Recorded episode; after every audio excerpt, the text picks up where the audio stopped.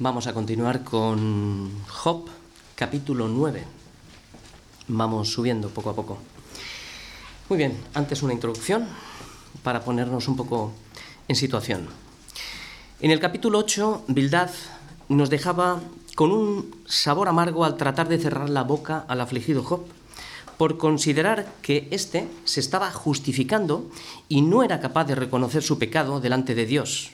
Esto realmente le quemaba a Bildad, porque para él era tan evidente que Job había pecado que bastaba ver su vida para darse cuenta de que eso era una realidad. Sin embargo, a Job, en su humildad, lo que le hubiera gustado es saber qué había hecho para recibir semejante castigo y así poder arrepentirse. Pero el problema es que su corazón no le, no le reprendía. Por eso la lucha de Job era incansable por saber qué está pasando, qué está sucediendo, quién está detrás de todo esto, porque si no es él, ¿quién es? ¿O dónde está? Son las preguntas que se hace en el capítulo 9 de hoy. Y esto lo que le hacía a Job era dudar de la justicia de Dios. Y es que Bildad y sus amigos trataron, trataron de ayudarle para que se diera cuenta que la causa de su aflicción era su pecado y le propusieron un plan de restauración que consistía en que si Job se volvía a Dios, si le buscaba urgentemente, si rogaba por su pecado para que Dios le perdonara, si fuera limpio, si fuera recto de corazón, entonces le perdonaría. Y no solo eso, sino que aunque su principio haya sido pequeño, su postrer estado sería muy grande. Básicamente le estaba diciendo, o sea, que tú le das a Dios y Él te dará mucho más. Pero no solo se equivocaron en su discernimiento, sino que su teología mecánica hacía a Dios deudor. Y ya sabemos que Dios no nos debe absolutamente nada. ¿Nos parece poco su gracia? Su gracia es más que suficiente. Pero ahora el debate de Job con Bildad se centra en el misterio de la justicia divina. Este es el punto de hoy. Y del trato que Dios tiene con él. Bildad ha mostrado cómo funciona la justicia de Dios. Mecánica. Pero Job no está de acuerdo. ¿Por qué? Pues mira, no está de acuerdo porque él ha llegado al convencimiento que Dios trata de la misma manera al malvado que al íntegro y que para Dios Ambos pues son iguales. ¿Y esto por qué lo dice? Pues lo dice porque ve desproporcionado lo que a él le ha sucedido. Esto es una opinión equivocada que luego se arrepentirá de ello. Pero vamos a ir viendo que aunque está equivocado Job, sin embargo sus pensamientos van a ir dando poco a poco, le vamos a ir viendo que va a dar un giro al considerar que Dios también aflige a los justos para probarlos, claro, y esto, claro, esto destroza el concepto que muchos tienen de la justicia de Dios. Y este concepto a muchos nos ha destrozado en su día, hasta que hemos llegado al entendimiento. Por eso algunos, al no conocer a Dios como debe de ser conocido, ¿qué pasa? Se defraudan, otros se dan la vuelta y otros hacen preguntas equivocadas como estas. ¿Por qué permite Dios la maldad en el mundo? Lo que, lo que estamos diciendo es que Dios no es justo. Si Él es bueno y justo, ¿por qué deja que los malos prosperen mientras los justos son afligidos? Lo que estamos diciendo es que Dios no es soberano. ¿O por qué Dios está callado y deja que la injusticia de los hombres prospere en este mundo? Lo que estamos diciendo es que Dios no tiene poder. Estas preguntas pasan no solamente por el corazón de Job, sino también han pasado en el tiempo antiguo, también en nuestras vidas, y pasa en la mente de muchas personas. Por eso Job comienza hoy primeramente dándole la razón a Bildad en cuanto a los conceptos que expone de Dios. Sin embargo, discrepa en cuanto a su aplicación. estaba totalmente de acuerdo en que Dios da y Dios quita, en que todo lo que recibimos lo recibimos de Él. Esto lo dijo Job en los primeros capítulos. Pero la humillación por la que está pasando le parece desproporcionada e insoportable. Además, vamos a ver hoy que Job sufre una especie de depresión espiritual y, y vamos a ir viendo que se mezclan sus palabras en partes negativas y vamos a ver también partes positivas al contemplar el poder de Dios frente a la acusación de sus amigos y a su debilidad en su situación en la que está. Entonces, él, ¿qué es lo que le pasa aquí? Pues que se ve diminuto, se ve impotente para poder defender su causa delante de Dios. Y lo que termina haciendo es apelando, como no puede defenderla, termina apelando a una posible solución, algo impensable en su mente, la necesidad de un intermediario que actúe como un árbitro entre Dios y él. Comenzamos. Job responde a Bildad. Vamos a leerlos todos los versículos, todos los versículos. Y lo hace con un tono amable, completamente diferente al que ha recibido de Bildad. Aquí vemos la diferencia entre la humildad del acusado frente a la soberbia de los acusadores. Versículo 1. Respondió Job y dijo, se dirige a Bildad en todo el capítulo, ciertamente yo sé que es así ¿Y cómo se justificará el hombre con Dios? Si quisiere contender con él, no le podrá responder a una cosa entre mil. Él es sabio de corazón y poderoso en fuerzas. ¿Quién se endureció contra él y le fue bien? Él arranca los montes con su furor y no saben quién los trastornó. Él remueve la tierra de su lugar y hace temblar sus columnas. Él manda el sol y no sale, sella las estrellas. Él solo extendió los cielos y anda sobre las olas del mar. Él hizo la Osa, el Orión y las Pléyades, los lugares secretos del sur. Él hace cosas grandes e incomprensibles y maravillosas sin número. He aquí que Él pasará delante de mí y yo no le veré. Pasaré y no le entenderé. He aquí arrebatará. ¿Quién le hará restituir? ¿Quién le dirá qué haces? Dios no volverá atrás su ira, y debajo de él se abaten los que ayudan a los soberbios. ¿Cuánto menos le responderé yo y hablaré con él palabras escogidas? Aunque fuese yo justo, no respondería. Antes habría de rogar a mi juez. Si yo le invocara y él me respondiese, aún no creeré que haya escuchado mi voz, porque me ha quebrantado con tempestad y ha aumentado mis heridas sin causa. No me ha concedido que tome aliento, sino que me ha llenado de amarguras. Si habláremos de su potencia, por cierto es fuerte. Si de juicio, ¿quién me emplazará? Si yo me justificare, me condenaría mi boca. Si me dijere perfecto, esto me haría inicuo. Si fuese íntegro, no haría caso de mí mismo, despreciaría mi vida. Una cosa resta que yo diga, al perfecto y al impío, él los consume. Si, azota, mata, si azote mata de repente, se ríe del sufrimiento de los inocentes. La tierra es entregada en manos de los impíos, y él cubre el rostro de sus jueces. Si no es él, ¿quién es? ¿Dónde está? Mis días han sido más ligeros que un correo. Huyeron y no vieron el bien. Pasaron cual naves veloces, como el águila que se arroja sobre la presa. Si yo dijere, olvidaré mi queja, dejaré mi triste semblante y me esforzaré. Me turban, me turban todos mis dolores. Sé que no me tendrás por inocente. Yo soy impío. ¿Para qué trabajaré en vano? Aunque me lave con aguas de nieve y limpie mis manos con la limpieza misma, aún me hundirás en el hoyo, y mis propios vestidos se abominarán, porque no es hombre como yo para que yo le responda, y vengamos juntamente a juicio. No hay entre nosotros árbitro que ponga su mano sobre nosotros dos. Quite de sobre mí su vara, y su terror no me espante. Entonces hablaré y no le temeré, porque en este estado no estoy en mí. Entonces, pregunta, ¿Cómo se justificará el hombre con Dios?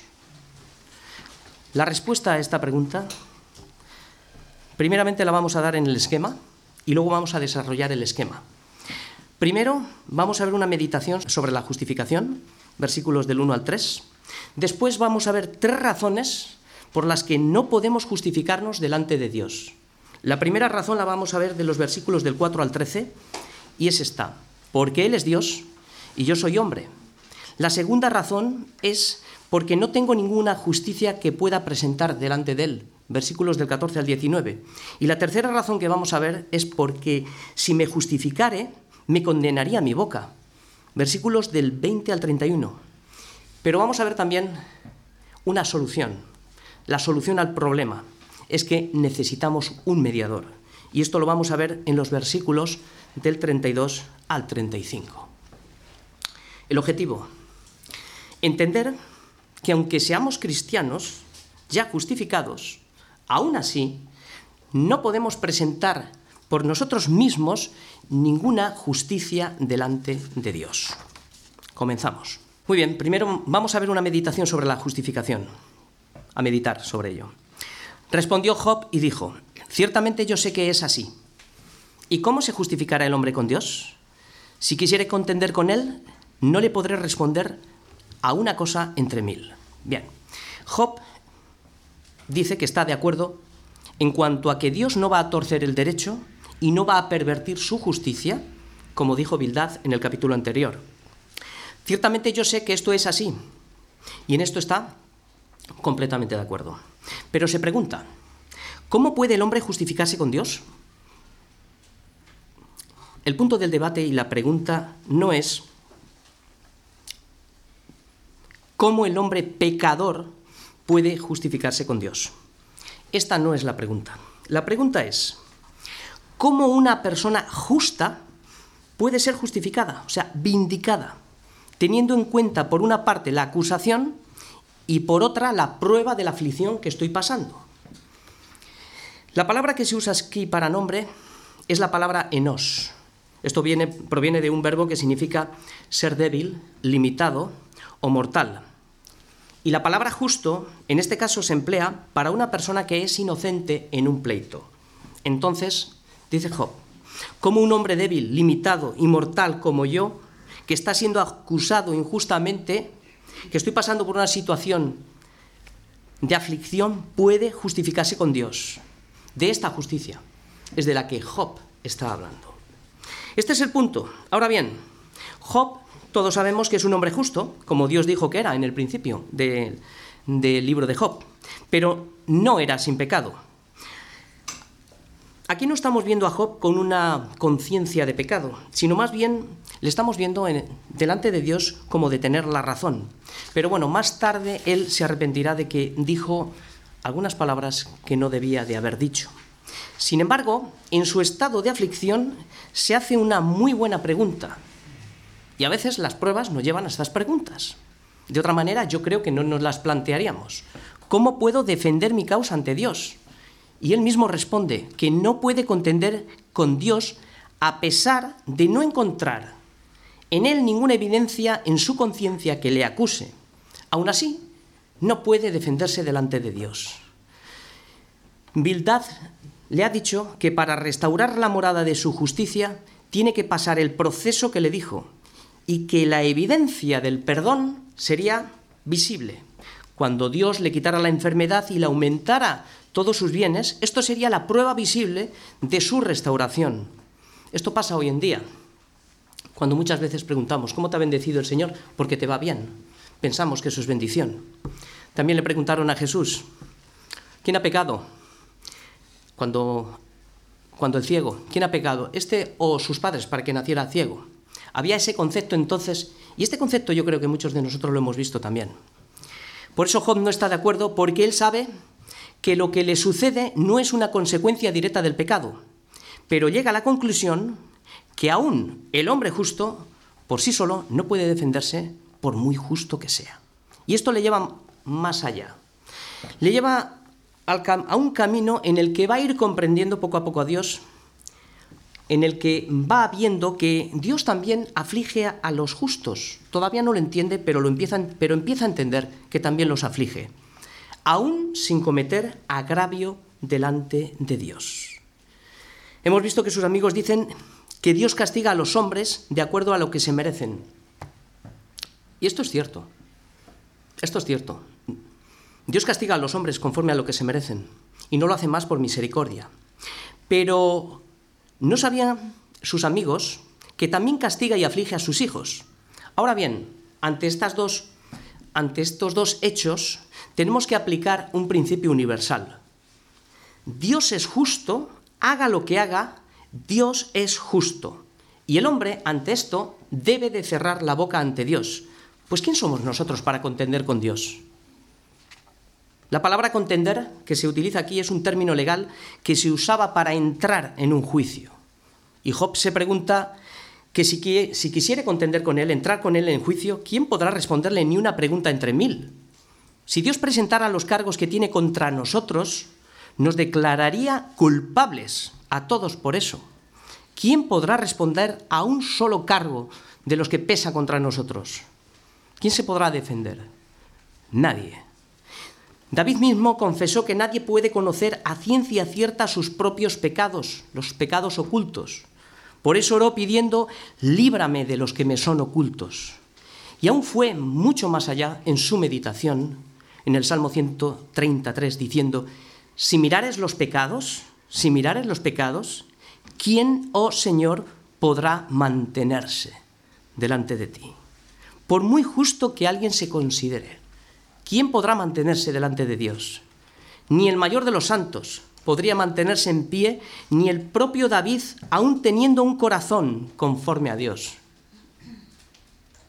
Examíname, oh Dios, dice David, conoce mi corazón, prueba y conoce mis pensamientos, y ve si hay en mí camino de perversidad, y guíame en el camino eterno. ¿Hasta dónde llega David? Job sabe que si Dios le haría una pregunta, una sola pregunta entre mil, no podría responderle ni una. Tan solo Dios le hizo 70 preguntas en el capítulo 38 y 39 y no pudo responder a ninguna pregunta. ¿Dónde estabas tú cuando yo formabas la tierra? Le pregunta. O sea, tú quieres saber muchas cosas. ¿Por qué te pasa esto, no? Esto puede ser para nosotros. Pero ¿dónde estabas tú cuando yo formaba la tierra? ¿Tú crees que lo vas a entender eso si no entiendes lo otro? Házmelo saber si tienes inteligencia. Conclusión. El hombre haga lo que haga es culpable delante de Dios. Si Dios nos declarara culpables, seguiría siendo justo. Todos pecamos en Adán y todos estábamos destituidos de la gloria de Dios. ¿Quién soy yo para contender con Dios? Tan solo por la gracia, tan solo por la misericordia de Dios somos salvos. Y esto no de nosotros, de ninguna justicia propia por muy buenas obras que hayamos hecho. Incluso las obras espirituales tampoco me pueden salvar, porque ni siquiera son mías, son de Cristo. Obras que Él preparó de antemano para que nosotros anduviésemos en ellas. Las obras son suyas, y Él es el que produce en nosotros esa obra. Produce el querer y produce el hacer, el que yo ejecute esa obra. Así que todo es de Él, todo es por medio de Él y todo es para Él para la gloria de su nombre. Dios no quiere contender con el hombre, esto es lo que tenemos que entender. Al contrario, es la soberbia del hombre quien contiende con Dios. Lo que Dios quiere hoy es revelarle al hombre su estado, para destruir el orgullo, para destruir su soberbia, para llevarle al arrepentimiento. Y lo quiere hacer para salvarle la vida. Esto es lo que no entendemos. No para condenarle. ¿Por qué? porque ya está condenado. Hemos nacido condenados. Pero Job no entiende por qué un Dios tan grande, tan sublime, se ocuparía de afligir a un débil hombre como él. Por eso se pregunta, ¿cómo un hombre insignificante como yo puede contender contra Dios? No puedo hacer nada. ¿Y por qué no puedo hacer nada? Vamos a entrar en la primera razón. Porque Él es Dios y yo soy hombre. Él es sabio de corazón y poderoso en fuerzas. ¿Quién se endureció contra él y le fue bien? Él arranca los montes con su furor y no sabe quién los trastornó. Él remueve la tierra de su hogar, de su lugar y hace temblar las columnas. Él manda al sol y no sale, sella las estrellas. Él solo extendió los cielos y anda sobre las olas del mar. Él hizo la osa, el Orión y las Pléyades, y los lugares secretos del sur. Él hace cosas grandes e incomprensibles y maravillosas sin número. He aquí que Él pasará delante de mí y yo no le veré. Pasará y no lo entenderé. He aquí arrebatará. ¿Quién le hará restituir? ¿Quién le dirá qué haces? Dios no volverá tras su ira. Y debajo de Él se abaten los que ayudan a los soberbios. Bien. Job muestra en estos versículos el abismo que separa al creador de las criaturas. ¿Quién puede oponerse a Dios frente a la finita sabiduría de Dios y a la grandeza de su poder? Nadie. La creación da testimonio de su poder y de su divinidad. El hombre natural no puede comprender a Dios. La mente más sabia de este mundo no puede conocer a Dios, porque la sabiduría del mundo es necedad para Dios. Sus amigos han tratado de entender a Dios, pero han fallado en el intento. Ni conocen a Dios como debe ser conocido, ni disciernen el problema de Job. Y lo que estamos viendo es que Job tampoco en su estado llega a comprender de momento a Dios. Su error es que no cree que ha hecho nada malo o nada tan malo que mereciera esta calamidad. Sin embargo, bastaría pensar, ¿quién soy yo? Para darme cuenta. Y aunque no hayamos hecho nada malo o nada tan malo que nos parezca a nosotros, Dios es justo y tiene todo el derecho de hacer lo que es justo y lo que Él considere. De hecho, nosotros sabemos que esta prueba no es causa de un pecado directo, pero aunque Dios le declaró justo, Job no era sin pecado. ¿Qué hay de la multitud de pecados ocultos que nosotros no conocemos? ¿Qué hay en nosotros? Y Dios puede estar afligiéndonos por algo que no conocemos. Y si el pecado oculto que mora en mí no lo conozco, ¿cómo voy a conocer la obra de sus manos? ¿Quién soy yo para decirle qué haces, no? Y hace otra pregunta Job en el versículo 4, una pregunta muy importante. ¿Quién se endureció contra él y le fue bien? Nadie. La queja, la murmuración, esto es una afrenta a Dios. No es de sabios, no es de sabios quejarse contra Dios. No hemos considerado contra quién estamos luchando. Jesús dijo que primero debes de calcular los gastos. Debemos de calcular los gastos. ¿O qué rey al marchar a la guerra contra otro rey no se sienta primero y considera si puede hacer frente con 10.000 al que viene con él con 20.000? Preguntas o cargos, ¿no? Desafiar a Dios es el síntoma de, una, de un corazón que está endurecido. Las consecuencias pueden ser desastrosas, porque a nadie le fue bien. Al pueblo de Israel no le fue bien en el desierto cuando se quejaron contra Dios. Le dijo el Señor, Pablo en 1 Corintios recuerda, ni murmuréis como algunos de ellos murmuraron y perecieron por el destructor. A Faraón no le fue bien. Y Job analiza muy bien este punto. Él es sabio y poderoso, dice de Dios. Nadie que se endurezca contra Él, absolutamente nadie le va a ir bien. Por eso, si hoy alguno no entiende su situación personal por la que está pasando, bien sea de enfermedad, bien sea económica, bien sea de trabajo, de estudios, de relaciones, lo primero que debemos de hacer, lo primero que debemos de hacer es no murmurar contra Dios. La murmuración es decirle a Dios que lo que hace no nos gusta. Eso endurece profundamente el corazón y no nos va a ir bien. Por lo cual, como dice el Espíritu Santo, si oyeres hoy su voz, no endurezcáis vuestros corazones como en la provocación en el día de la tentación en el desierto. No te quejes, no murmures. Piensa que Dios es justo, haga lo que haga y saber que los que aman a Dios, simplemente que sepamos esto, que los que aman a Dios todas las cosas les va a ir bien. Esto es suficiente para nosotros, para nuestro entendimiento. Y Job añade, en los versículos del 5 al 6, añade una demostración de quién es Dios, por si no sabemos quién es Él. Job dice, Él es soberano, sabio y poderoso, dando a entender que ni los montes, ni la tierra, ni las columnas de la tierra pueden resistir al poder de su fuerza. Él arranca, Él remueve y Él hace temblar. ¿Quién eres tú para contender con Dios? ¿Quién soy yo para quejarme contra Dios? Él es Dios y yo soy hombre. Si quiere le dice al sol que no salga y no sale, y deja de brillar y todos mueren. Si quiere sella las estrellas y las eclipsa y dejan de brillar. Él ha creado los cielos y todas las constelaciones estelares y los lugares secretos del sur. Y Job deja claro que Él es el creador y Él es el único sustentador de todo. Medita en esto. El versículo 10 añade también que Dios hace cosas grandes e incomprensibles y maravillosas sin número. Entonces lo que nos está diciendo aquí que el hombre no tiene la capacidad para entender ni comprender la obra de Dios. Pues ¿quién entendió la mente del Señor? ¿Cómo voy a entender los caminos de Dios? De la misma manera que no entiendo eso, como tú no sabes cuál es el camino del viento, No lo sabes. Ves el viento, pero no lo sabes. ¿O cómo crecen los huesos en el vientre de la mujer encinta? De esta misma manera, ignoras, ignoramos la obra de Dios, el cual hace todas las cosas.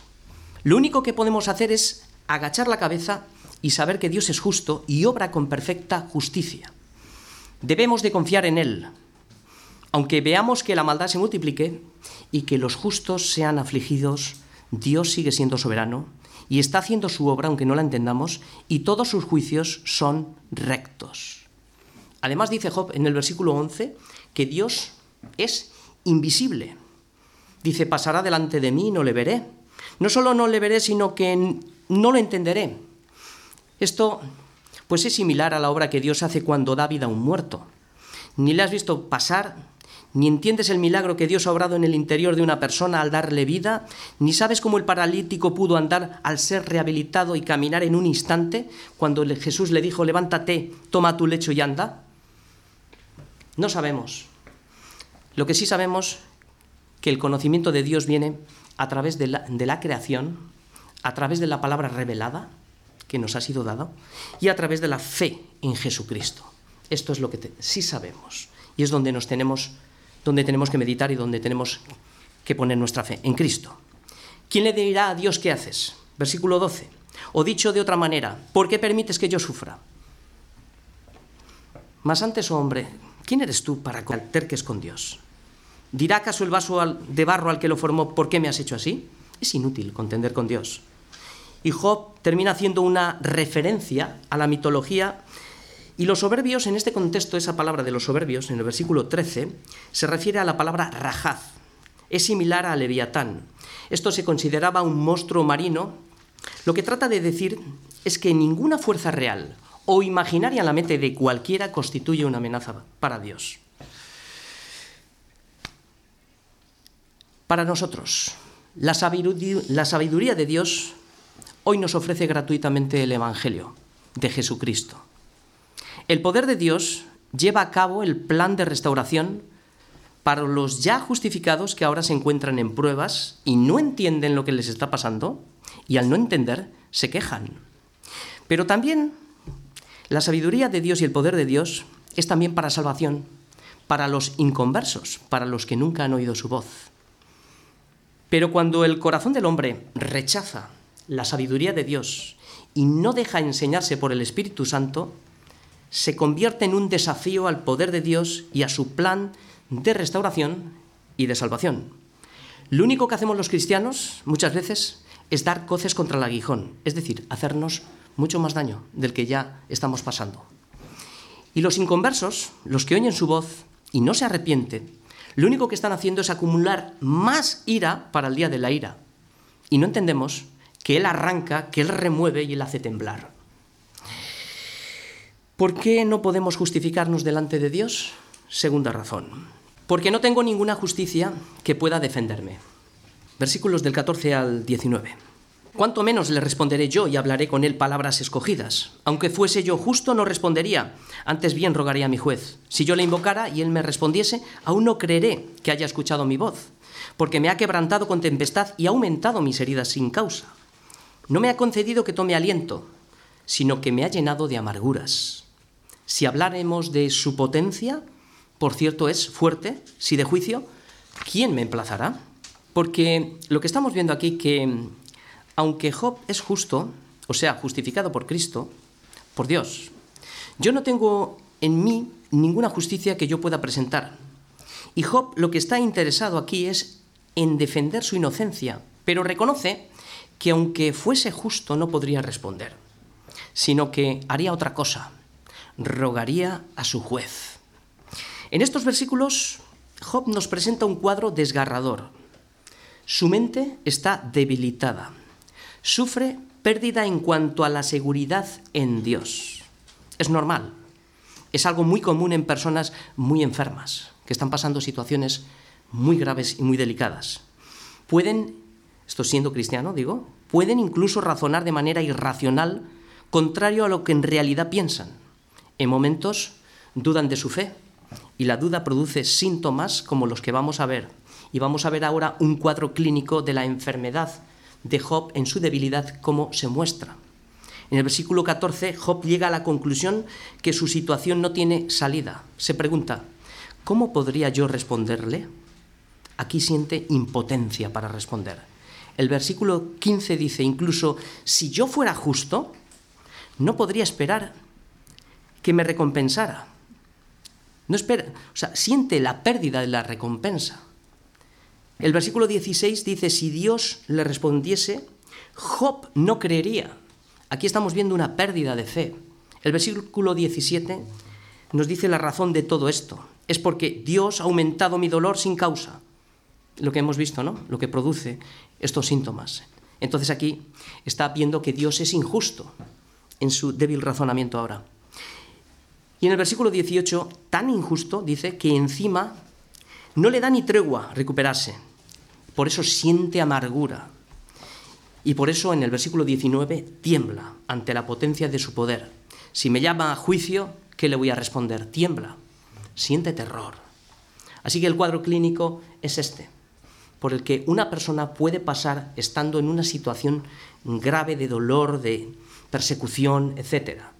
Impotencia, pérdida de recompensa, pérdida de fe, Dios es injusto, siente amargura, puedes estar aterrorizado, pueden suceder este tipo de cosas.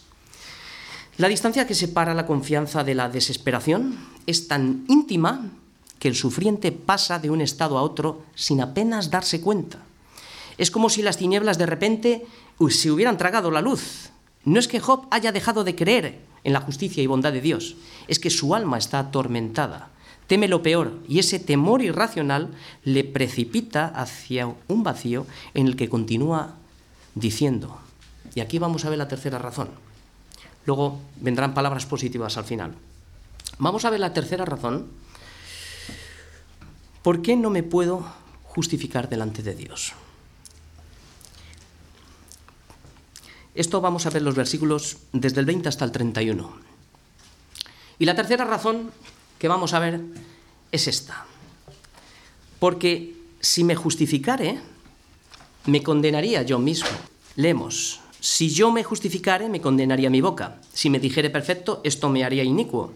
Si fuese íntegro, no haría caso ni de mí mismo, despreciaría mi vida. Una cosa resta que yo diga, al perfecto y al impío, a él los consume. Dios es injusto, es lo que está diciendo aquí. Si azote y mata de repente, se ríe del sufrimiento de los inocentes. La tierra es entregada en manos de los impíos, y él cubre el rostro de sus jueces. Si no es él, ¿quién es? ¿Dónde está? Mis días han sido más ligeros que un correo, huyeron y no vieron el bien. Pasaron cual naves veloces, como el águila que se arroja sobre la presa. Si yo dijere, olvidaré mi queja, dejaré mi triste semblante y me esforzaré, me turban todos mis dolores. Sé que no me tendrás por inocente. Yo soy impío, ¿para qué trabajaré en vano? Aunque me lave con aguas de nieve y limpie mis manos con la limpieza misma, aún me hundirás en el hoyo y mis propios vestidos me abominarán. Muy bien, hay dos cosas que tenemos que tener en cuenta.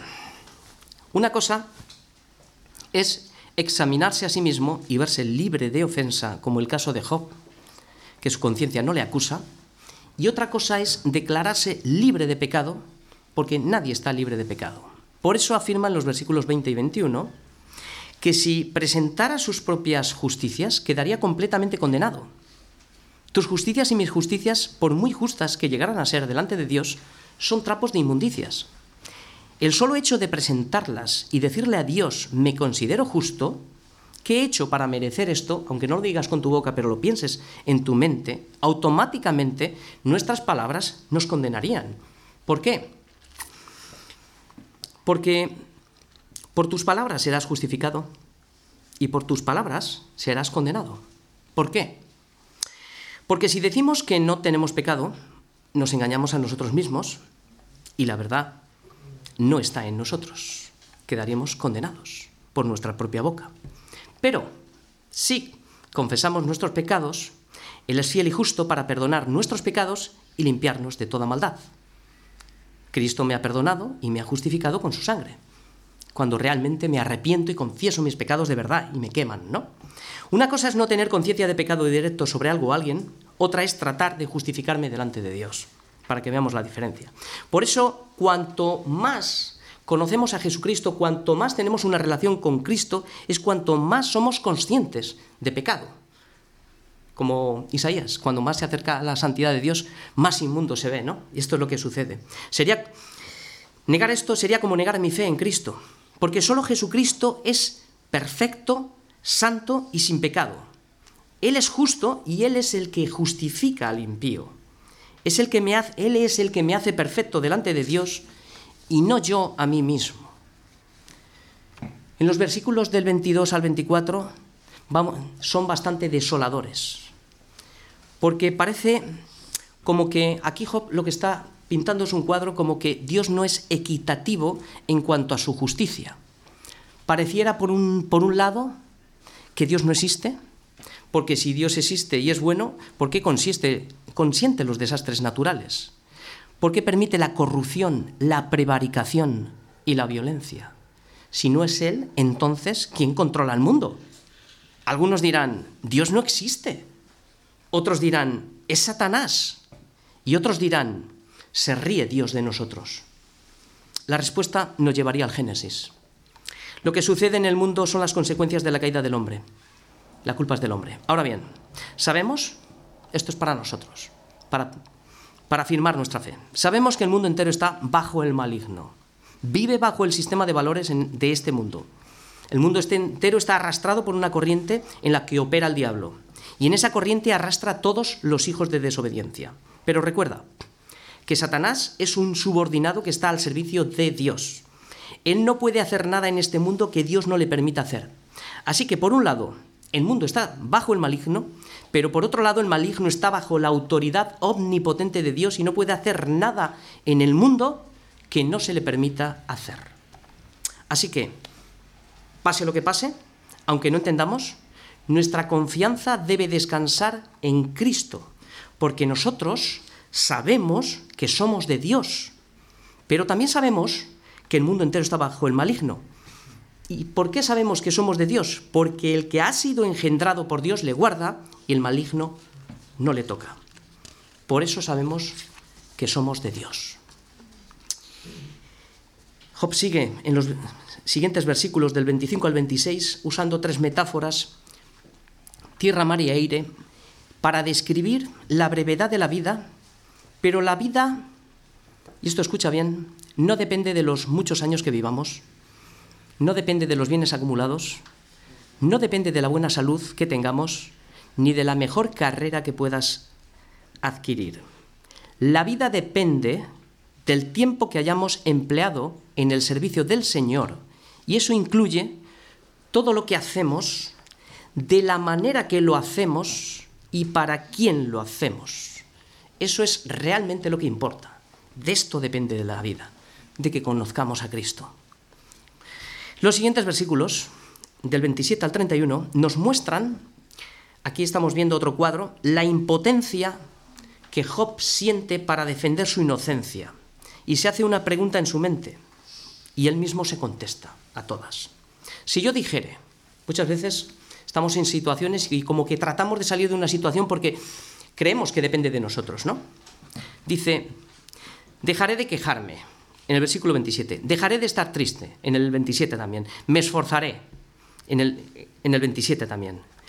Y sigue diciendo, pero lo que se da cuenta es que no puede, no puede dejar de todo eso. ¿Por qué? Porque el dolor físico no me deja. Y además no cree que ni haciendo todo esto Dios le tendrá por inocente. Su problema es que siendo inocente, en cuanto a la situación que está pasando, no haya perdón al declararse él mismo impío, y su desesperanza continúa. Luego pasa un ritual de purificación, pero llega a la conclusión que, aunque tratare de justificarme, Dios le hundirá de nuevo en el hoyo, y la parte externa, que es el vestido, le abominará. Le abominará. Reflejaría que Dios le ha desechado. Por eso Job no encuentra ningún argumento, ninguna justicia que pueda presentar de Dios. ¿Veis que lo está intentando todo? Pero Job no es un hombre impío. Dios le declaró justo en el primer capítulo. Ahora bien, Dios, esto que entendamos, Dios no ofrece un perdón barato por medio de sacrificios personales para conseguir el favor de Dios. Esto nos enseña que Dios solo concede perdón a un corazón contrito y humillado. El jabón, el agua, los rituales, la falsa piedad no me justifica, ni siquiera al venir a la iglesia. Como escuchamos el domingo pasado, es el ser, ser la iglesia. Porque eso no produce arrepentimiento, sino más bien soberbia al tratar de alcanzar el favor de Dios por mis propios méritos. Pero esto no es el caso de Job. Sabemos que en el hombre hay una sentencia desde Adán. La paga del pecado es muerte. La solución al problema del hombre pasa por la muerte, o sea, por la cruz. El único detergente que nos puede dar perdón, quitar la mancha imborrable del pecado, es la sangre preciosa de Jesucristo, derramada en la cruz. Porque Dios dijo que sin derramamiento de sangre no se hace remisión. El resto de los rituales no producen vida ni arrepentimiento. Ahora bien, una vez justificados, aquí hablamos de no de defender, sino de cuando Dios nos justificó ya en la eternidad. Una vez justificados podemos caer en pecado, pero yo no necesito hacer nada para justificarme. Porque si fui justificado en la eternidad, seré justificado por la eternidad. Mientras ahora estoy en un proceso de santificación. Lo que sí tengo que hacer es arrepentirme y rogar por mi, por mi pecado para que la sangre de Cristo me limpie. Porque mientras yo esté en este cuerpo de pecado, seguiré pecando, aunque no quiera. Mientras tengo el don del arrepentimiento y el don de la fe permanente en Dios que me guarda. La justificación no es un proceso, es un acto instantáneo. El creyente se le da una posición de justo delante de Dios. La justificación es el acto de la libre gracia de Dios, no es algo que los hombres hacen. No hay ningún cristiano que esté más justificado que otro cristiano. Si Patricio y Robert son salvos, los dos son justificados de la misma manera, tienen la misma cantidad de justicia. Otra cosa muy diferente es la santificación. Por eso, una vez que hemos sido justificados por Cristo, no podemos presentar ninguna justicia propia delante de Él.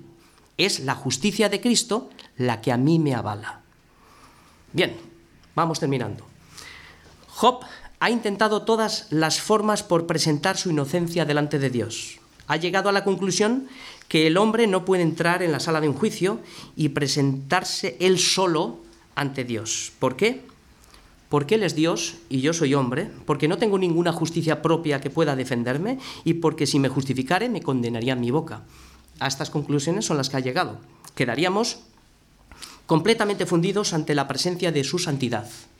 La solución y la salida al problema del hombre se ven en los versículos finales que vamos a ver ahora. La solución al problema.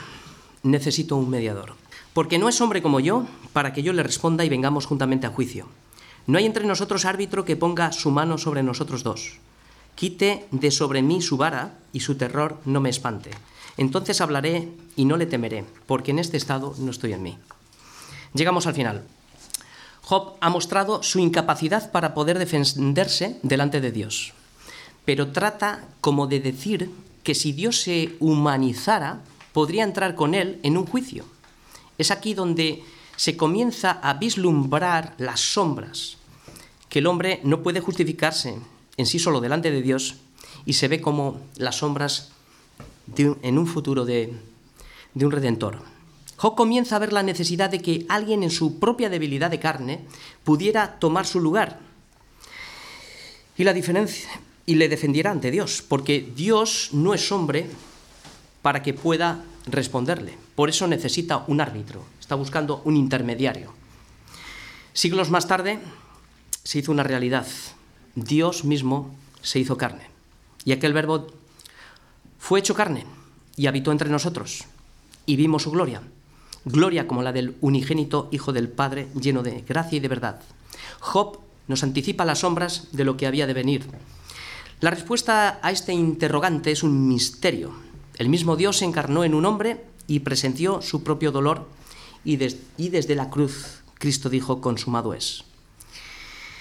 Muy bien, Dios se revela al final del capítulo.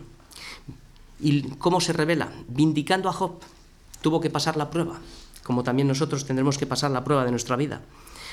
Defendiéndole ante sus acusadores, pero también ofreciendo un plan de salvación para sus amigos, al mostrarle su pecado les mostró su pecado. Les mostró su pecado. No habéis hablado de mí lo recto. Podía no haber dicho nada, pero tuvo misericordia. Y esto es lo que el Señor nos habla también a nosotros. No hemos hablado lo recto delante del Señor. Termino. A Dios le agrada hoy también salvar a todos los que no han hablado de Dios lo recto para que procedan al arrepentimiento y reciban el don de la fe en Jesucristo. Pero también quiere restaurar la fe de los cristianos que no han hablado lo recto delante de Él. Y aquí estamos todos, todos nos hemos quejado, todos hemos murmurado. ¿Cómo se justificará el hombre con Dios?